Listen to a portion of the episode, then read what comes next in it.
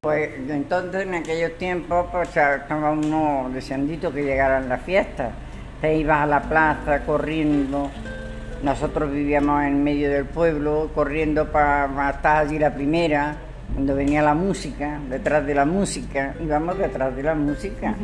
Luego llegábamos a la plaza, igual, y luego por la mañana, día 7, nos levantábamos tempranico para no quedarnos sin asiento en la misa y llegaba ya la música, decían una misa preciosa y cuando terminaba la misa nos íbamos otra vez a la plaza.